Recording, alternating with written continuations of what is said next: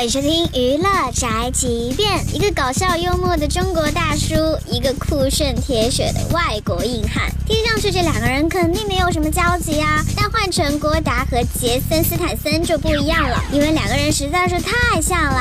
他俩又被称为异国亲兄弟。为了给最近上映的《速度与激情八》做宣传，最近杰森斯坦森与奥斯卡影后查理兹塞隆来中国为新片造势。在访谈的过程当中，杰森斯坦森看到郭达的照片之后，自己也是非常惊讶，并调侃郭达是自己的孪生兄弟。Somebody said this earlier. They said I'm looking like he's my twin brother.